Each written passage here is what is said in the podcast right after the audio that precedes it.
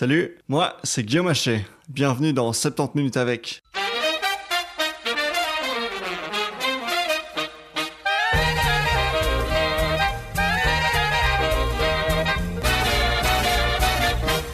Toutes les deux semaines, je passe 70 minutes avec une personnalité, qu'elle soit belge, française ou autre, pour l'écouter sur les sujets qui sont les siens. 70 minutes avec a démarré en septembre dernier, et parmi les invités, il y a par exemple eu notre vice-premier ministre Alexander De Croo, le directeur de Google Belgique Thierry Hertz, ou encore Frédéric Martel pour dévoiler les secrets de l'homosexualité au Vatican. Les thèmes sont variés, mais globalement, il s'agit de se pencher sur des sujets de société, de parler d'émancipation et de mieux comprendre nos cultures occidentales. Le tout en mettant en avant des personnalités exceptionnelles. En janvier dernier, j'avais par exemple reçu la très médiatisée Myriam Leroy, qui est journaliste et auteur féministe. En tant que femme, est-ce que tu as ressenti euh, des difficultés particulières euh, en tant que journaliste? Alors, euh, à la fois oui et à la fois non. Oui, parce que je crois très fort qu'on me prend pas au, toujours au sérieux dans mon milieu professionnel parce que je suis une femme. Euh, je sais aussi que je hum, suis moins payée euh, à un travail équivalent qu'un homme et que les, hum, les justifications que je reçois sont absolument pas recevables. Euh, Qu'est-ce que tu reçois comme justification, par exemple? Euh, Que je que ça, oui, ben c'est parce que machin, euh, enfin voilà, plus de charisme. Euh, Ouh là, oui, d'accord. Oui. Il a il a un meilleur score sur le charismomètre. Ouais, ouais. ouais. C'est objectif. Ouais, bah oui, c'est très objectif. J'ai envie de rebondir euh, là-dessus pour pour évoquer le cas de Damso, donc ouais. le, le, rappeur belge, qui, qui, avait donc été choisi pour être l'hymne euh, de. C'est l'hymne des Diables Rouges ou. Ouais, ouais. Et donc euh, rappeur, bah, gangsta rap, des, des paroles euh, pas toujours, euh, pas toujours très respectueuses, pas toujours très inclusives. J'aime bien ton art de l'euphémisme. oui, c'est vrai que je, comme ça j'évite les menaces de mort. Oui, oui, c'est bien. Tu écoutes toi-même du gangsta rap, j'ai cru comprendre. Est-ce que tu estimes que c'était la bonne décision de, de revenir sur cette sur cet hymne des Diables Rouges?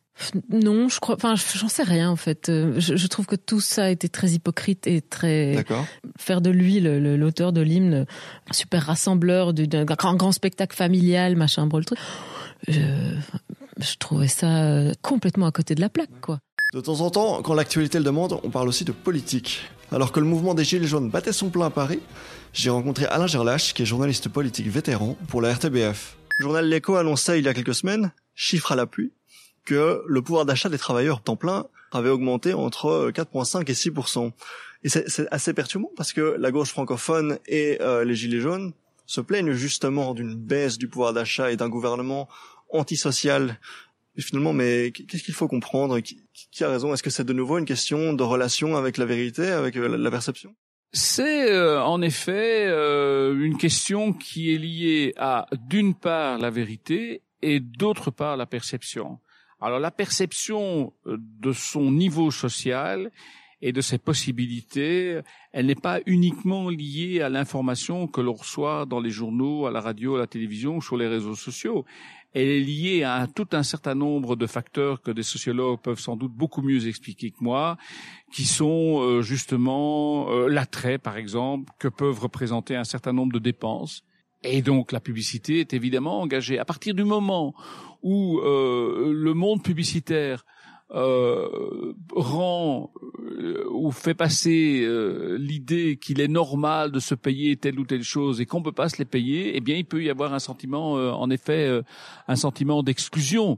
Donc forcément, le sens, le ressenti peut en effet être inquiétant. Quelque chose qui frappe également avec les gilets jaunes, mais, mais pas seulement, c'est aussi un, un mépris assez récurrent pour la presse, pour les médias. D'où est-ce que ça vient, d'après vous? Alors, ça vient d'un phénomène parisien, d'un phénomène français qui est lié à euh, ce qui peut apparaître à certains moments comme euh, une presse euh, trop parisienne, trop euh, proche du pouvoir, trop élitiste, arrogante peut-être. C'est vrai que à force de voir toujours les mêmes éditorialistes dans toutes les émissions de télé, qui pérore et qui euh, explique au bon peuple ce qu'il doit penser, ça finit quand même par euh, donner l'impression que bah, la réalité n'est pas prise en compte.